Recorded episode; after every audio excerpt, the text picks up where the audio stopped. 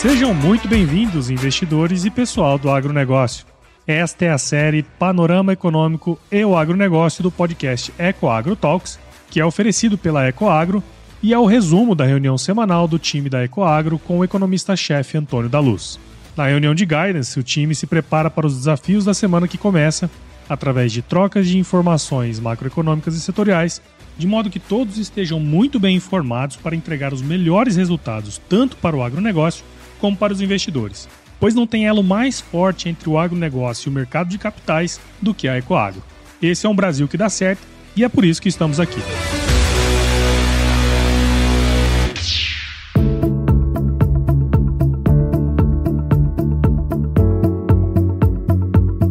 Olá, investidores, olá pessoal do agronegócio. Que bom, que bom tê-los conosco aqui nessa semana, que se refere ao dia 29 de maio ao dia 2 de junho.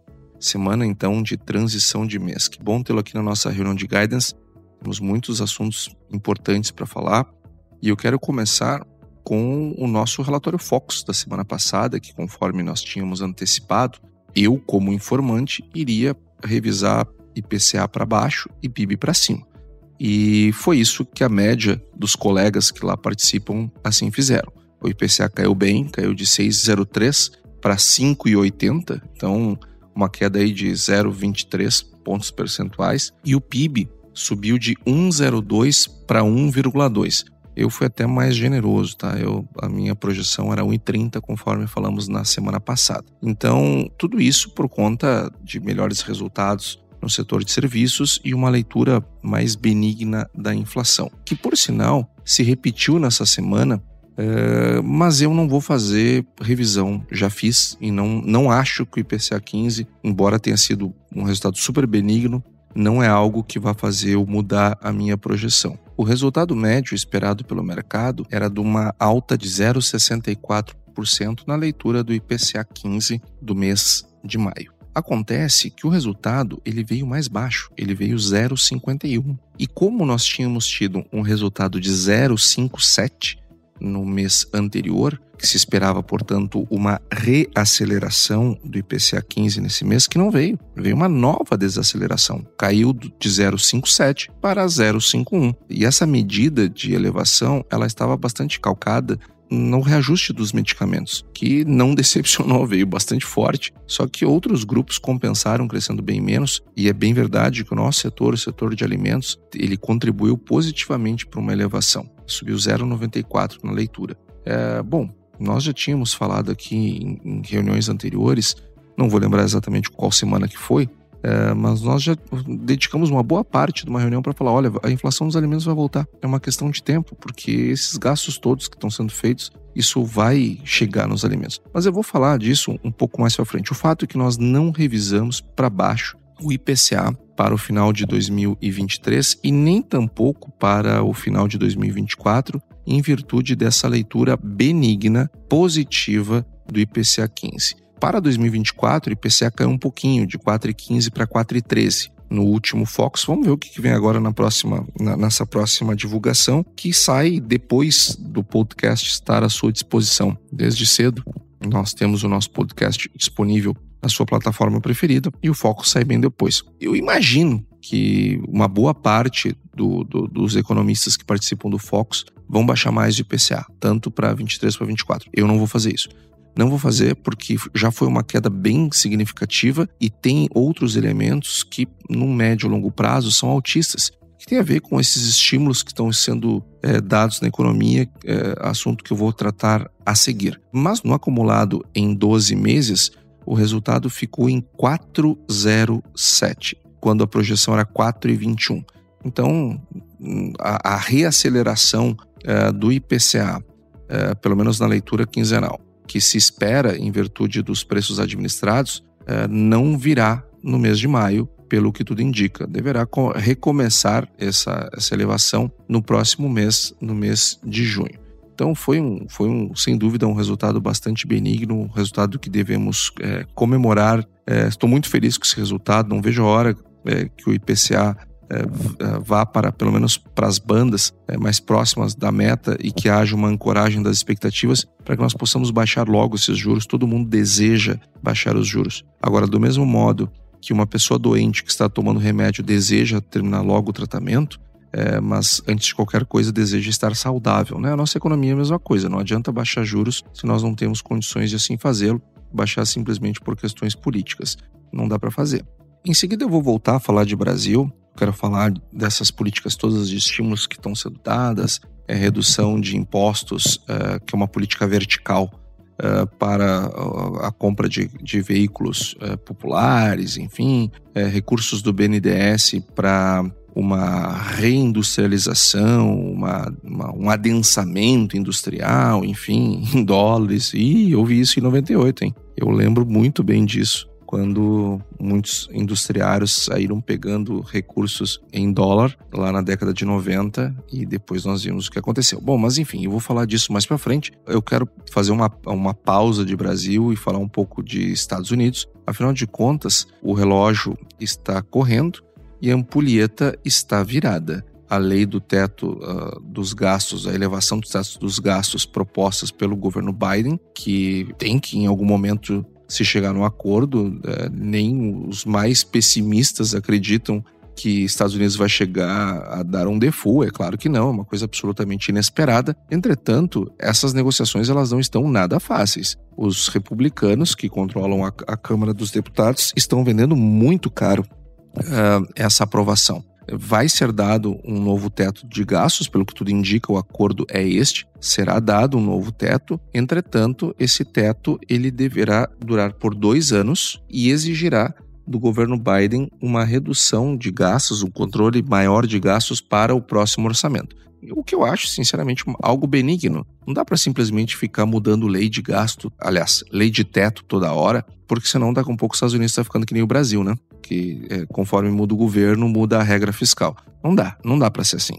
As coisas precisam ter estabilidade, as regras precisam ser simples e estáveis. Então deve ser dado agora ao longo dessa semana a aprovação. O Tesouro americano já refez as contas, parece que consegue chegar mais um tempo, até o meio de junho, uh, com o atual orçamento, sem essa aprovação, ou seja, o que dá para uh, os negociadores um, um, pouquinho mais de margem, mas eu acredito que não. Esse assunto já está bastante estressante, já está, os, os, negociadores já estão bastante desgastados. Eu acredito que isso se resolve agora nessa semana, pelo menos. Talvez eu esteja confundindo um pouco de desejo com expectativa, mas o fato que é, o sentimento é que essa semana se resolve. É lógico que tem um processo político, o processo político ele é sempre imprevisível. Mas pelas discussões dessa semana, eu imagino que as coisas nos Estados Unidos vão se apaziguar. Até porque nós tivemos lá também nos Estados Unidos notícias bastante positivas nessa semana.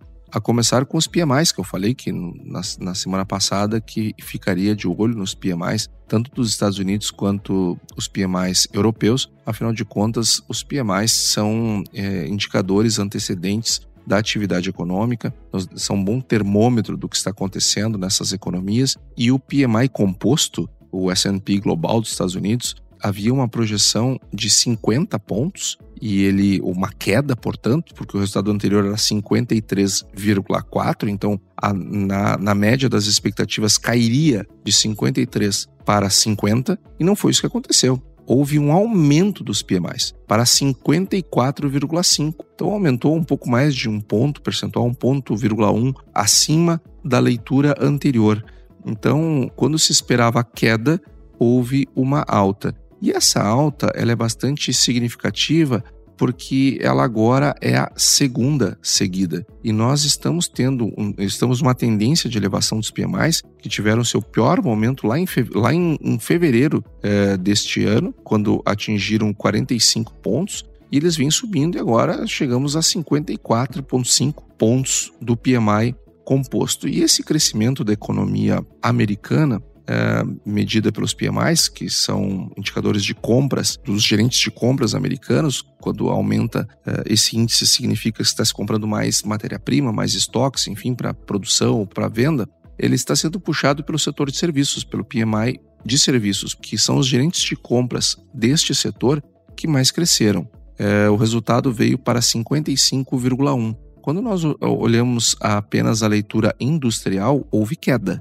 Essa sim, é, e, e, a queda foi pior do que o previsto pelo mercado. O mercado estava prevendo, em média, cair de 50,2 para 50, ou seja, praticamente uma estabilidade, mas uma leve queda, mas caiu para 48,5. Então foi justamente o crescimento do setor de serviços que trouxe essa possibilidade de crescimento maior da economia americana no, neste trimestre que estamos, no segundo trimestre do ano, afastando, pelo menos por hora, uma recessão naquela economia. Por outro lado, isso acende uma luz no Fed. Né? Isso acende uma luz no Fed.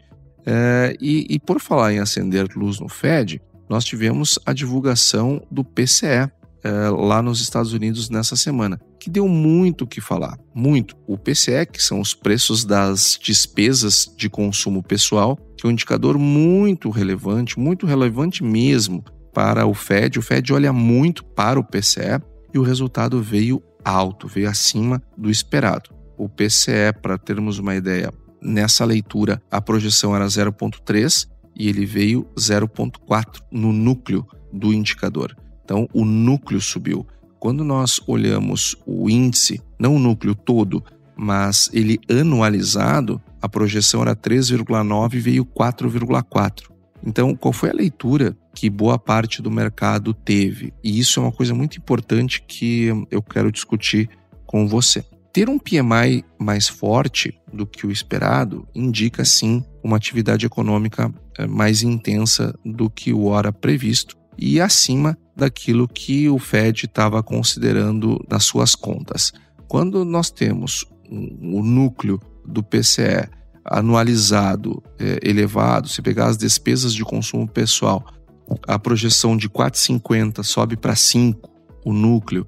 Se eu pegar é, o resultado apenas mensal do núcleo subindo também, quando nós olhamos o resultado do PCE como um todo, não apenas as despesas de consumo pessoal, pegando o PCE inteiro, nós temos ele anualizado crescendo de 3,9 para 4,4. O que, que sugere? Sugere que o Fed eventualmente possa voltar a subir juros. Foi essa a leitura de boa parte do mercado. Agora, você que está aqui toda semana conosco já sabe como pensamos e já deve ter observado que esse modo que temos de pensar reflete, em boa medida, as decisões dos componentes dos comitês que definem a política monetária, tanto aqui no Brasil quanto lá nos Estados Unidos. Uma coisa que nós sempre é, ressaltamos aqui é que quem está sentado num colegiado desses não, não muda de ideia por causa de um indicador. A política monetária é algo sério, ela precisa não só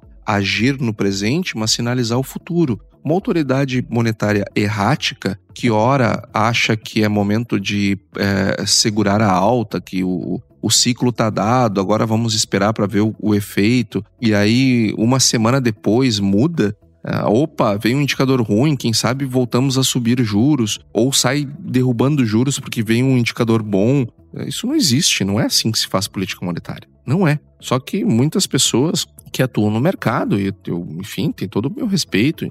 É, são opiniões que cada um tem que respeitar. Agora, inegavelmente, nós vemos muito ruído, muito ruído. É, as pessoas é, achando, não, agora o Fed vai voltar a subir juros na reunião de julho. Gente, não vai, gente. Não vai. É muito pouco provável que isso aconteça. Isso sinalizaria para o mercado, a, a parte séria do mercado, não aquele lá, o day trader, o swing trader, o o corretor de 20 anos de idade que está lá, não para esse, mas para as pessoas que realmente fazem o mercado uh, andar para frente ou para trás, uh, seria um péssimo sinal, um péssimo sinal. Imagina a autoridade americana uh, subindo juros por depois de ter feito, divulgado uma ata e um comunicado dizendo que não vai subir juros na próxima reunião, daí vem na próxima reunião e sobe. Aí depois, mais pro final da semana passada, surgiu uma teoria, não, não, então não vai subir na, na de julho, vai subir na próxima. Gente, não é assim que as coisas funcionam.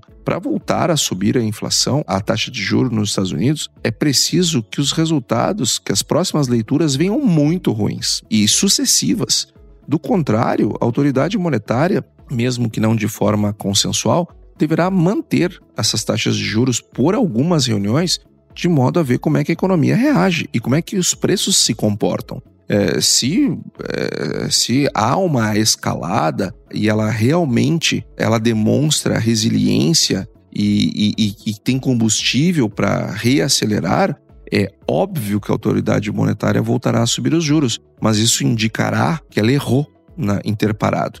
Então, se parou agora, ela não vai retomar nessa próxima reunião, muito difícil retomar, é, e acho muito difícil que na, na outra também retome, porque isso passaria é, um sinal muito ruim para o mercado. Então, vejo como, com muito pouca probabilidade. Da mesmo, do mesmo modo que eu vejo muito pouco provável que na próxima reunião é, do Copom haja uma queda na, na, na, taxa de juro, como muitas pessoas é, estão esperando, em virtude de ter vindo uma leitura positiva e benigna do IPCA 15. Como uh, veio um IPCA 15 positivo, veio, foi aprovado a geringonça fiscal, mesmo com alterações é, é, por parte do relator, o deputado Cajado, ela foi aprovada na Câmara com larga margem e deverá ser aprovado no Senado ainda mais fácil. E lógico, ter a geringonça fiscal é melhor do que não ter nada, né? Não ter nenhum tipo de freio, nenhum tipo de anteparo ao crescimento do gasto. Agora, não é um bom mecanismo, porque é um mecanismo que traz, uh, contrata crescimento do gasto público, o que não é algo desejável no problema uh, de desequilíbrio fiscal que nós temos. Agora, essas duas informações, a aprovação do arcabouço e o IPCA 15, animou o mercado, a bolsa subiu, é, com a expectativa que os juros vão cair já, quem sabe agora na próxima reunião. Eu acho muito difícil, acho muito pouco provável. Nós, na reunião passada, da semana passada, trouxemos aqui a leitura da ata, é, trouxe aqui os principais trechos e você viu né, o que estava lá escrito. Eu li o que estava lá escrito. E não, e não era isso que, que estava sendo indicado na ata. Então, nós temos que é, ler o que a autoridade monetária é, está manifestando para formarmos um, uma opinião a respeito do que vai acontecer e não achar que a autoridade monetária, seja brasileira, seja americana, é uma biruta de aeroporto que muda o vento, muda a opinião. Não, não é assim. Não é assim que se faz política monetária. É, então, não se posicione, recomendo que não se posicione de nenhum modo esperando que ah, na próxima reunião vá haver alguma mudança. E basta olhar os juros futuros, né? Olha a curva de juros, vai ver que quem está lá operando juros, grandes investidores, investidores institucionais, etc., ninguém está entrando nessa onda. E agora trazendo então a nossa conversa, que foi dito agora nessa semana que passou lá na Fiesp. A Fiesp sediou um grande evento onde estava o presidente da República, estava o vice-presidente da República, que além da sua função política também exerce uma função executiva dentro do governo, sendo ministro do Desenvolvimento, Indústria e Comércio. Estava o ministro Fernando Haddad, estava o presidente do BNDES, ou seja, o núcleo duro do governo estava presente na, no, no evento da Fiesp. E foi uh, uh, lá foram trazidos vários anúncios e que revelam bastante do entendimento é, deste governo em relação a crescimento e desenvolvimento econômico. O que não traz nenhuma surpresa, nenhuma surpresa. O que foi dito lá é a volta da política dos campeões nacionais. Então, por exemplo, o Haddad, ele, ele disse que, eh, abre aspas, né, queremos apoiar a indústria, sabemos o papel da indústria no desenvolvimento. O vice-presidente também foi bastante eloquente, dizendo que fortalecer o setor é fundamental já que a indústria paga os melhores salários e agrega valor aos produtos nacionais. Nós também tivemos uh, uh, discussões a respeito de derrubar o custo do crédito, se falou também da questão do arcabouço fiscal, sobrou para o Roberto Campos Neto críticas eh, de toda a ordem em razão dos juros. Eh, eh, e só que acontece o seguinte, que também o presidente da República trouxe uma defesa para os exportadores venderem para a Argentina, porque a Argentina, como todos nós sabemos, afastou investidores, taxou exportações, ficou sem dólar e agora está numa situação bastante crítica, com uma inflação imensa, com taxa de juros imensos, com o Banco Central sem a menor credibilidade. É, e agora é, se espera que o Brasil, que os BRICS, enfim, a, ajudem a Argentina de algum modo. E o presidente da República defendeu essa ajuda para os exportadores, né, é, dizendo: não, não é que eu queira ajudar a Argentina, eu quero ajudar os brasileiros que exportam para a Argentina. E, e, muitos segmentos industriais têm é, é, no país vizinho uma boa parte do seu mercado. Então é absolutamente é, bem recebido esse tipo de iniciativa. Acontece, pessoal, que políticas como, é, e aí a principal que foi anunciada, que era a redução é, de PIS, COFINS e IPI para carros populares, isso é uma política vertical. Isso é uma política absolutamente vertical. Ou seja, o que é uma política vertical? Quando eu escolho um setor, eu escolho um segmento, porque eu entendo que ele é estratégico, que ele é tudo isso aqui que foi, foi dito é diferente de uma política horizontal. O que é uma política horizontal? Quando eu faço algo que serve para todos. E aquele que for mais competente que vai aproveitar melhor aquele benefício. Por exemplo, construir uma ferrovia é uma política horizontal porque serve a todos os setores. Uma estrada, uma hidrovia, um investimento em infraestrutura, via de regra, é, são, são, são políticas horizontais, servem a todos. Olha, eu vou reduzir um ponto percentual a carga tributária de maneira linear. Bom, isso, isso serve para todos. Olha, eu vou reduzir, eh, sei lá, o ICMS, eu estou beneficiando a todos. Ah, vou diminuir ICMS de combustíveis e energia, que são blue chips e toda atividade econômica utiliza esses dois tipos, esses dois insumos. Bom, isso é horizontal. Todos serão beneficiados. Agora, quando eu, eu, eu reduzo PIS, COFINS e IPI para a indústria automobilística, eu estou escolhendo o, o campeão nacional. E a indústria automobilística, que já foi realmente muitíssimo importante para a economia brasileira na, na época que o atual presidente da República era sindicalista, hoje ela ocupa apenas a nona posição. A fabricação de automóveis, caminhonetas e utilitários é apenas a nona indústria brasileira atrás é, de abates, atrás de fabricação de produtos derivados do petróleo, de extração de minério de ferro, de fabricação de óleos e gorduras vegetais e animais, de siderurgia, de fabricação de ração, de extração de petróleo e gás natural, de fabricação de produtos químicos inorgânicos. Aí só recém vem fabricação de automóveis, caminhonetes utilitários. Então eu pergunto, o que, que tem esse segmento que é melhor do que os outros, né? Ele é mais estratégico, né? Baseado no quê? É, qual é a evidência disso? Nós já tivemos o programa de substituição aliás, de sustentação do investimento, PSI, também lá no passado tinha lá o, o, programa de substituição de importações, né? Mas isso aí é lá no século XX. É, mas é a mesma sigla. O que eu estou me referindo é o, é, é o Programa de Sustentação de Investimento, onde também foram escolhidos vários segmentos como estratégicos, como os mais importantes para isso, para aquilo. Mas depois, quando a própria academia, é, com o tempo transcorrido, é, recolhidos resultados, se percebeu que a efetividade daquelas políticas foi absolutamente nula, só gastamos dinheiro à toa. Então é muito mais interessante para o crescimento e desenvolvimento econômico é, que os recursos sejam aplicados em políticas horizontais e não em políticas verticais. Porque achar o que, que vai dar mais resultado parte de, de uma série de pressupostos que, via de regra, estão errados. Então, não se deve fazer isso em economia. Eu devo fazer algo que é benéfico para todos e aqueles que forem mais dinâmicos, obviamente, vão se utilizar melhor daquela política horizontal. Mas, infelizmente, é, voltamos a ter políticas verticais. Inclusive, o BNDES anunciou a redução do spread para financiar as exportações da indústria, é, ou seja, vai financiar é, diminuindo o seu spread. Até aí, nada demais, eu não vejo nada de ruim nisso. Eu só acho que esse tipo de política deveria ser compartilhada para todos os interessados em tomar crédito do BNDES. E, aliás, pela falta de funding, se está buscando recursos estrangeiros. Então, são linhas é, que, que são tomadas lá fora e emprestadas no Brasil é, na ordem de 20 bilhões de reais para financiamento de inovação nos próximos quatro anos, a uma taxa de 1,7% ao ano.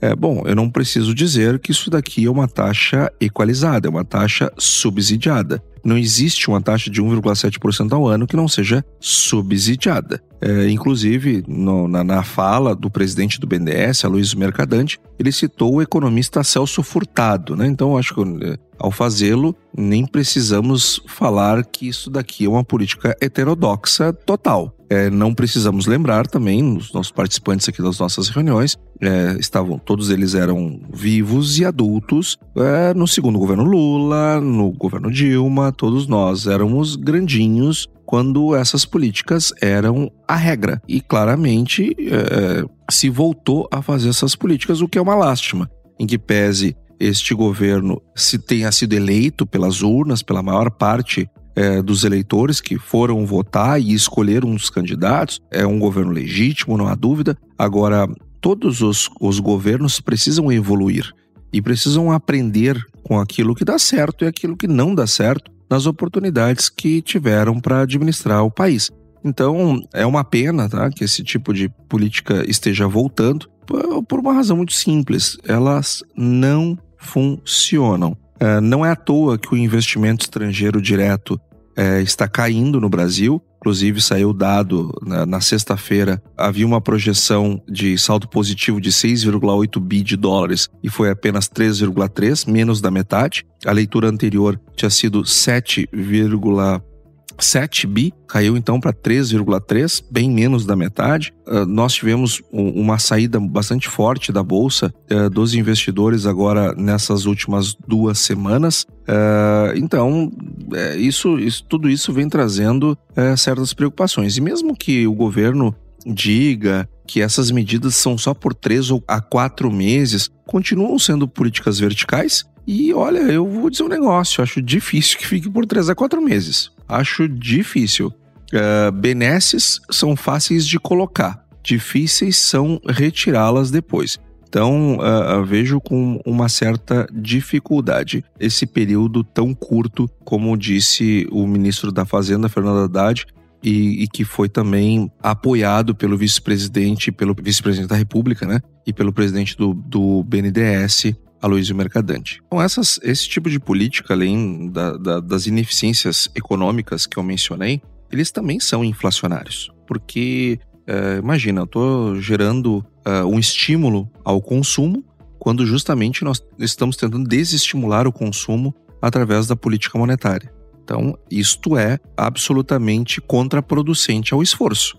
Aí, por isso que depois termina tendo inflação resiliente, termina tendo juros mais altos por mais tempo. Então, é, isso precisa ir para a conta. Essa é uma das razões que eu não vou mudar a minha opinião a respeito do IPCA no final desse ano e no final do, de 2024, a menos que venham outros resultados positivos contundentes nas próximas leituras, eu não vou fazer revisão agora. E outra coisa, agora na próxima semana, nós vamos ter uh, a divulgação do, do resultado orçamentário do Brasil. E para nós termos uma ideia, o Brasil só teve este ano um superávit, que foi no mês de janeiro, 99 bilhões, que deixou o resultado ainda positivo. Mas fevereiro nós tivemos um déficit de 26,4 bi, o resultado de março foi 14 bi e a projeção, que agora dia 31 será divulgado, a projeção no mercado é 9 bilhões de novo negativo. Então, o atual governo só fez superávit no primeiro mês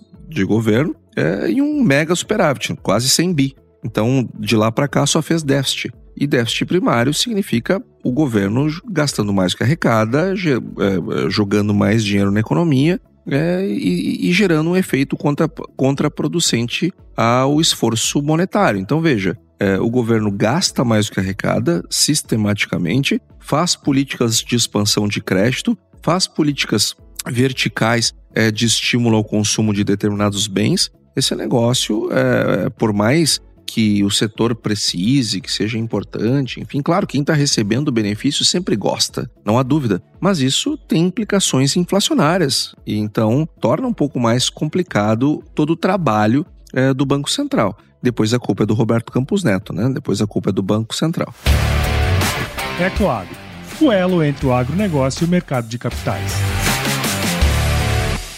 Já voltando para o internacional e até para começarmos também a direcionar para o agro, nós tivemos uh, o resultado do estoque do petróleo, que eu mencionei na semana passada que esse dado era muito importante e ele veio contundente. A projeção era de 0,92 milhão de barris de queda nos estoques e a queda no estoque veio 12, 12,4 milhões de barris. Então os estoques americanos caíram bastante, o que fizeram com que o preço do petróleo tivesse uma boa recuperação, boa não, mas uma parcial recuperação ao longo dessa semana. Também é verdade que os PMIs, é, que eu não tinha falado, tinha me esquecido, volto agora, os PMIs europeus também saíram. E eles vieram um pouquinho abaixo da projeção. O PMI composto ele estava projetado em 53,7 veio 53,3. Veio abaixo, portanto, é, da expectativa, mas mostrando uma sistemática queda. Tá? O PMI já é a terceira leitura de queda, é, o que vai aproximando a possibilidade de recessão. E essa queda no PMI, ela não veio no setor de serviços, porque o setor de serviços cresceu na, na, na, zona do euro. Ele veio pela uma queda bastante forte no PMI da indústria, que caiu de 46 para 44, e o setor de serviços é, cresceu. Então veja só o que acontece na cabeça do membro do Banco Central Europeu, que precisa votar para juros. Eu tenho uma queda na atividade industrial e eu tenho uma aceleração na atividade de serviços, que é onde eu tenho uma maior pressão inflacionária. Mas, por outro lado, se eu aumento o juro, eu prejudico ainda mais a atividade econômica. Mas se eu não subir juros, bom, tá vendo que a inflação vai vir forte de novo. Não consigo combater. Então, é uma situação bastante complexa e é tudo é, efeito da zona do euro ter demorado tanto para iniciar o seu ciclo de alta de juros. E agora está pagando um preço caro por esse atraso e deverá subir pelo menos mais dois aumentos uh, na, na zona do euro deverão acontecer. Eu imagino que possa ser mais, tá? Pelo menos uns três. Mas há uma, um certo entendimento no mercado que deverão ser pelo menos mais dois aumentos, quem sabe só dois aumentos. E, e falando em PMI, nós teremos um PMI muito importante sendo divulgado agora na próxima semana, na terça-feira, que é o PMI da China.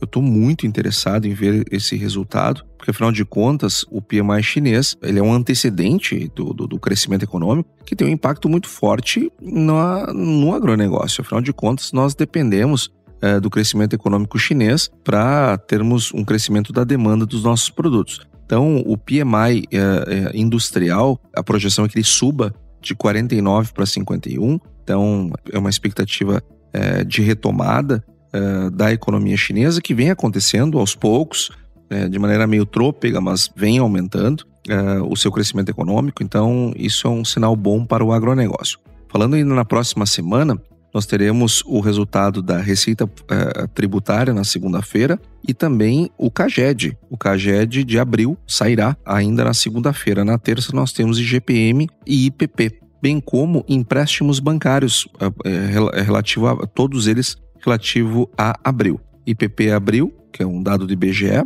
e os empréstimos bancários também abril. Os empréstimos bancários são importantes ver o resultado para medir como é que está uh, o crédito no Brasil. O IPP é o índice de preços ao produtor, mede a inflação no atacado, bem como o IGPM. Tanto um quanto o outro, esses indicadores de atacado, têm trazido deflações. Então, é possível, eu diria até provável, que teremos uma nova deflação uh, no atacado, no nível do atacado, agora na leitura de maio, que sai agora nesta semana. Ainda na terça, um dado bastante importante, que é a confiança do consumidor lá nos Estados Unidos. Imagino eu que virá mais um resultado que poderá pressionar um pouco uh, o pessoal que espera que o, o Fed subirá os juros de novo, que imagino que a confiança ela virá elevada, o, o, o consenso de mercado está em 99, quando o nível é 100, tá? então voltando para um nível de, de confiança. Nós temos na quarta-feira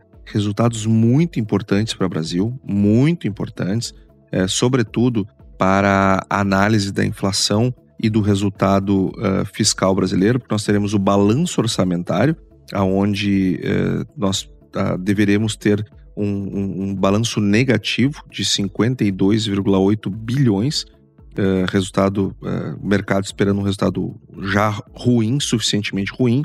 Nós deveremos ter a divulgação da dívida bruta uh, em relação ao PIB, bem como o resultado primário, que eu já tinha trazido aqui, o mercado esperando um, um resultado primário negativo déficit primário, portanto, de 9 bilhões, um novo déficit, é, a dívida líquida em relação ao PIB também o resultado do emprego. A taxa de desemprego sai na quarta-feira. Então, na segunda sai CAGED, na quarta sai a taxa de desemprego. Na mesma quarta-feira sai livro bege.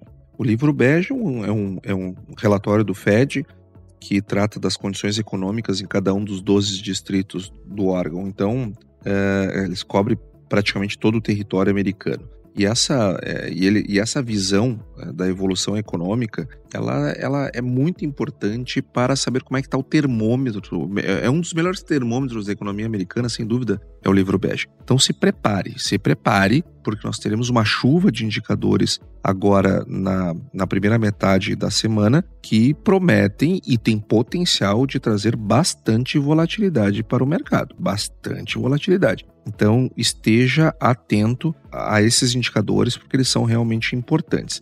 É, na quinta-feira nós temos inflação na zona do euro e um dado muito importante para Brasil. Nós teremos o resultado do PIB será divulgado o PIB do primeiro trimestre do ano. Então, a projeção é que o resultado do primeiro trimestre venha com uma queda de 0,2%, comparação com o mesmo primeiro trimestre do ano passado. Então, primeiro trimestre de 23 contra primeiro trimestre de 22, queda de 0,2%. Mas isso não significa que outro trimestre negativo teremos recessão.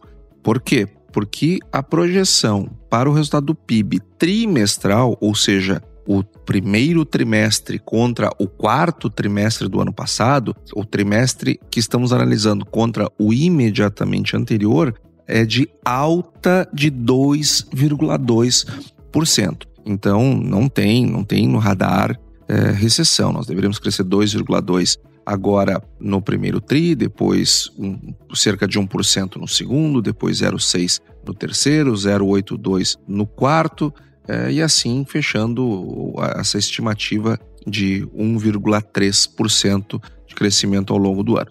Agora, é um resultado importante, sem dúvida, é, é, resultado trimestral de PIB ele é super aguardado, e isso pode trazer volatilidade na, na quinta-feira, a depender é, do resultado. Tudo indica que virá dentro das nossas expectativas. Mas tivemos tantos resultados surpreendentes é, ao longo desse primeiro trimestre que não dá para duvidar de nada. Nós teremos também na quinta-feira um dado super importante: os pedidos iniciais por seguro-desemprego nos Estados Unidos, também é, o dado do custo unitário da mão de obra, que também é um dado bastante é, importante, e o PMI industrial fechado, portanto, o PMI industrial dos Estados Unidos sai também na, na mesma quinta-feira. Agora de agronegócio, pessoal, nós tivemos uma semana com bastante volatilidade, semana que não começou bem para as commodities e depois terminou bem. Começou mal, principalmente por conta do ambiente político nos Estados Unidos, que fez cair preço de todas as commodities, o risco do calote, etc. Agora, uma coisa foi muito marcante nessa semana no mercado de commodities. Nós tivemos muito poucas informações a respeito é, do mercado, porque o Brasil está terminando de colher e os Estados Unidos está terminando de plantar. Então não tem grandes movimentações é, de ganhos ou perdas. É verdade. Nos Estados Unidos existe uma previsão de escassez de chuvas para os próximos 30 dias numa área super importante de produção de soja. Só que não dá para nós especularmos com isto, porque daqui um pouco muda a previsão do tempo, chove aqui, chove acolá e dá uma amenizada. Agora, este sem dúvida é um dado preocupante para os produtores americanos. Sem dúvida, eles estão atentos ao clima. Agora, eu, eu não gosto de trazer para preços previsões climáticas de longo curso. Se nós já estivéssemos há 15 dias sem chover lá e viesse uma projeção dessas, opa, aí é uma situação, mas não é o caso. Então, muitas vezes as pessoas é, trazem uma mega volatilidade para o mercado em cima de previsão do tempo que em alguns momentos faz sentido, em alguns outros não. E esse me parece não fazer, embora saiba a previsão do tempo para os Estados Unidos, na principal zona produtora de soja, é de estiagem nos próximos 30 dias. Se isto acontecer, provavelmente eles vão ter replantio, provavelmente vão ter, vão ter lavouras mal nascidas e assim por diante. E isso pode eventualmente eh, resultar em menor produção lá na frente. Mas muita calma nessa hora. O fato é que, pela falta de dados fundamentais, o mercado começa a olhar para outras coisas. Então, olha para a previsão do tempo, olha uh, as commodities agropecuárias ganham uma correlação maior com outras commodities, como é o caso das energéticas e das metálicas. E nós tivemos uma depois que houve a redução dos estoques nos Estados Unidos de 12 milhões de barris, como eu já mencionei, o preço do petróleo subiu. Nós tivemos uma, uma reação também tanto em soja quanto em milho e que foram obviamente bastante comemorados. Nós tivemos nessa semana uh, houve um, um, acúmulo de no, no, vencimento de julho da soja uh, de uma alta de 2,3%, que é um ótimo resultado. Mas isso veio muito também, ela volatilizou bastante em virtude dessa uh, discussão entre, entre governo americano e, e Câmara dos Deputados para a questão do aumento do teto da dívida. Mas, sem dúvida, esse aumento semanal ele foi muito comemorado por nós porque ele interrompeu uma tendência de queda, que lógico precisa ser confirmado nessa próxima semana, mas é algo positivo. Uh, nós também tivemos um, uma expectativa, uma divulgação de um dado por, por parte das safras e mercados, num crescimento bem forte da produção, uma reavaliação importante da produção de milho no Brasil, é, de 131 para 137 milhões de toneladas, em virtude da alta qualidade da produção é, que deverá ser colhida em breve. Lembrando, né, isso deve a, a entrada do milho deverá gerar novos problemas no mercado de soja, porque como nós não temos uma boa estrutura de armazenagem, para armazenar o milho tem que vender soja, aumenta um pouco a oferta, isso pode trazer alguma perda é, em termos de preço ali mais para frente, mas os preços claramente eles pararam de cair, né? O que é bom. Quando nós é, olhamos para os prêmios, e aqui eu vou explicar para você que não sabe como é que funciona o prêmio, tá? O prêmio funciona da seguinte maneira: o preço que o produtor recebe é o preço no porto menos o prêmio ou o desconto e o custo de se levar até lá. Então vamos lá. Se o preço em Chicago, que é o, é o mesmo preço na B3, né? Você tem um contrato cruzado. Se o mesmo preço em Chicago está 13 com 36 ou 1.336 cents por bushel e eu tenho um desconto de 52 cents por bushel, significa que eu, eu tenho um resultado menor, eu tenho que tirar do preço. Então, eu vou ter ali grosso modo, uh, cai para 12,80 o meu, o meu bushel. De 13,36 vai cair uh, para 12,80, mais ou menos, né? Fazendo as contas aqui, arredondando.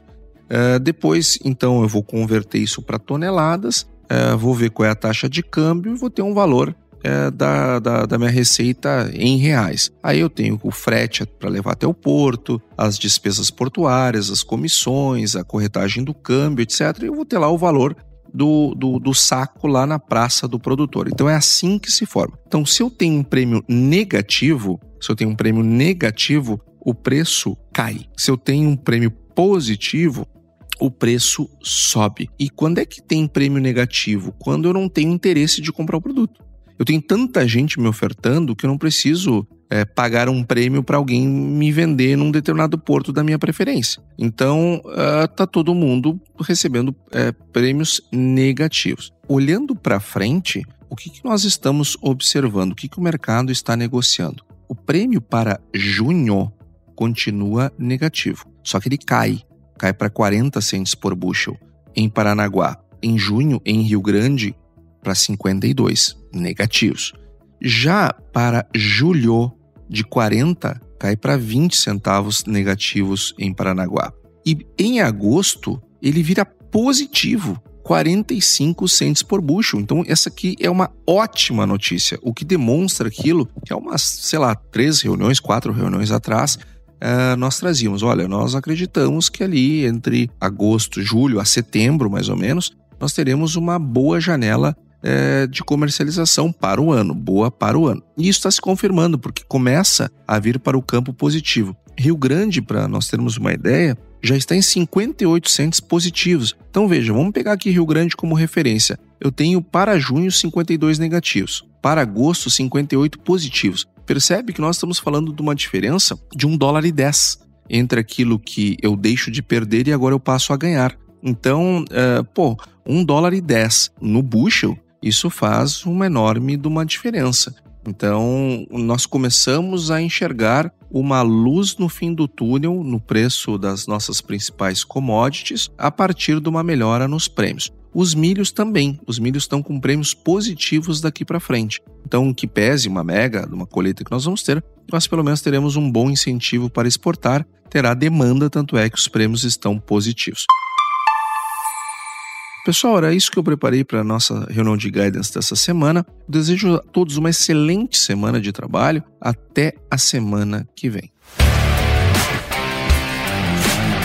E aí, você gostou desse podcast? Se gostou, considere compartilhar este episódio com alguma pessoa que irá se beneficiar deste conteúdo e nos ajude a alcançar mais pessoas. O roteiro e apresentação deste episódio foi do economista-chefe da Ecoagro, Antônio da Luz, a produção do Agro Resenha e a edição do Senhor A. Saiba mais sobre a Ecoagro em www.ecoagro.agr.br. Ecoagro, o elo entre o agronegócio e o mercado de capitais.